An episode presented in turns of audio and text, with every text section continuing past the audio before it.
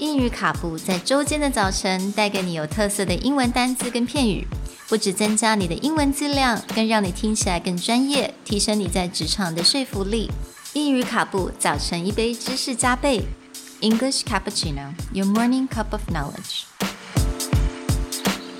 Good morning, everyone, Good morning. and welcome back to English Cappuccino.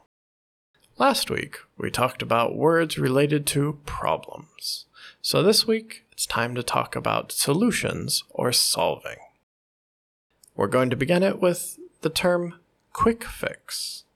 Quick fix means an easy remedy or solution, especially a temporary one, which fails to address underlying problems. This is spelled Q U I C K F I X. 那今天的单字 quick fix，那如果你这直这样子翻过来 directly translate，你会发现它就是快速的解决。但是我们要很注意哦，它不不只是一个快速的解决，它还是一个暂时的解决方案。意思就是说，它并没有解决到嗯这个问题的真正本身的本质，它只是有个暂时的方案而已。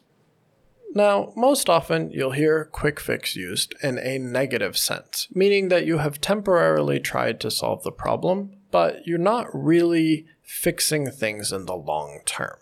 So, the easiest example would be like after forgetting her birthday and their anniversary, he tried to appease his girlfriend by buying flowers.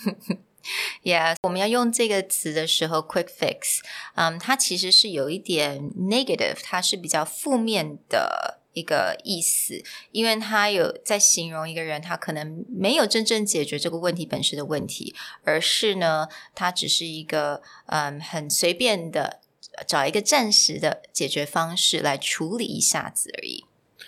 Right. So you may also hear quick fix used a lot to describe certain diet plans or certain medical issues hmm. where someone's like, oh, eating this kind of food will be a quick fix, but it may not fix your long term cancer problem or it may hmm. not fix your long term weight loss problems. So basically, just it's not really getting into the root cause of an issue, but just kind of just you know solve it for now for this you know the next five minutes or so. Right, like you're just kind of covering pain. So with the Olympics going on, a lot of times when an athlete is in a high competition or high pressure situation and they have some kind of injury, there will be certain methods that get used in order to mask the pain so they can still compete, but eventually they will have to actually solve the problem. So it's like you'll hear cortisone shots or maybe heat or ice will Right. dull. It's a quick ah, fix. It allows them to get back into the mm. competition, but it's something that you have to solve in the long mm. run. 所以如果大家有在看奥运的话，尤其是像那种体操选手，他们其实受伤的几率非常的高，那基本上他们都有一些身上的伤，所以为了要让他们继续比赛的话，他们就会有很多 quick fix，比如说用温度啊、高温，或者是甚至是冰块，然后让他们能够暂时的感受不到疼痛，能够让他们继续比赛。So that's a quick fix. Right. So we hope that when it comes to language learning, everyone understands this is a long term game. And a lot of people out there will promise you quick fixes, but it won't give you the best English. We'll talk to you guys tomorrow. Bye. Bye.